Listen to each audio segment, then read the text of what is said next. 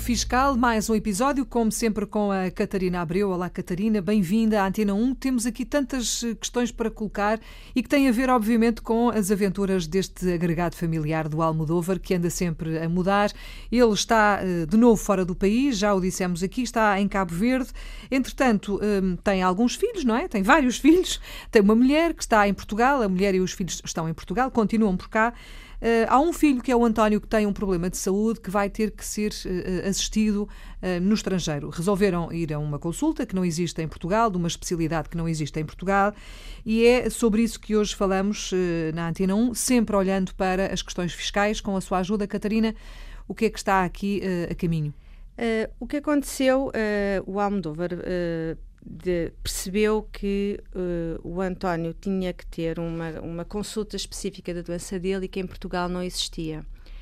E uh, com a livre circulação das pessoas dentro da União Europeia, quando não existe a especialidade no país, mas ela uh, existe noutro país, hum. é possível, através do hospital onde o paciente é assistido, pedir aquilo que se chama assistência médica no estrangeiro.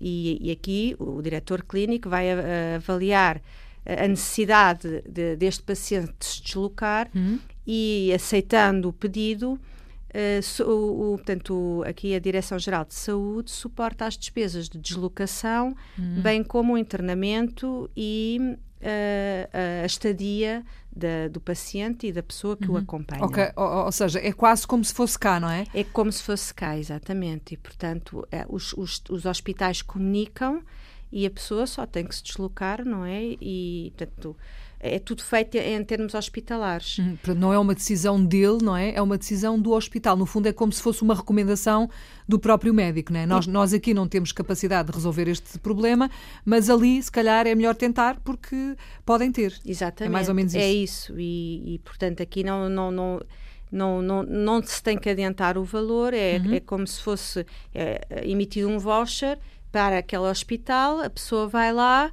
é assistida e depois os hospitais fazem esse encontro de contas. Claro que, apesar desta, destas despesas estarem em nome de, do, do, António, não vão entrar no IRS nem do Almodóvar nem da Teresa, porque são comparticipadas pelo Estado e, portanto, não houve aqui uh, qualquer pagamento da parte da família uhum. e não, não vai haver dedução fiscal nenhuma. Muito bem. E, portanto, essa parte fica resolvida. Fica resolvida. Uhum. Em relação à, à filha que se deslocou para a França, uh, o IRS, quando a Teresa enviou o IRS, uh, deu um, um, aviso, um alerta em que ela teria que justificar, teria que apresentar os documentos que justificavam as propinas que ela tinha colocado, os livros e, a, e, a, e a, o alojamento. Tem duas, a Teresa tem duas formas de fazer isto. O, no portal das finanças enviem uh, o, os documentos digitalizados ou então vai, vai desloca-se ao serviço de finanças e mostra os documentos. Uhum.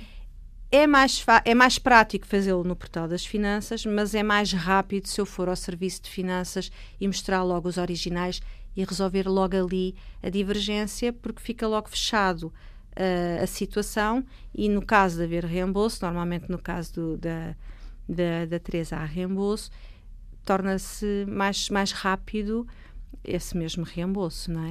É sempre preciso mostrar às finanças estes documentos ou não? Ou às vezes não é preciso?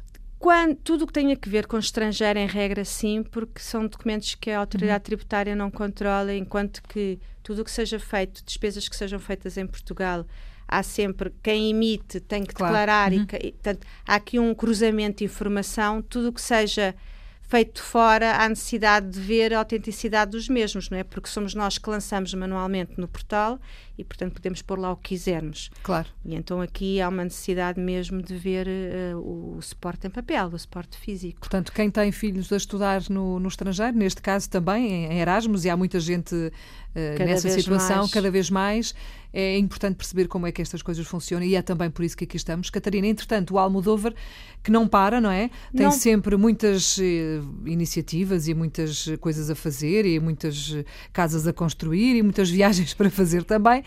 Desta vez... O que é que acontece? O Almodóvar, já com a experiência que tem, telefonou-lhe um primo uh, que está no Reino Unido, foi para lá em 2015, aliás, sim, ele foi para lá em 2015, quer regressar agora e não sabe que regime fiscal uh, deve escolher, porque ele ouviu falar do regime de residente não habitual e de um outro que é o regime dos ex-residentes.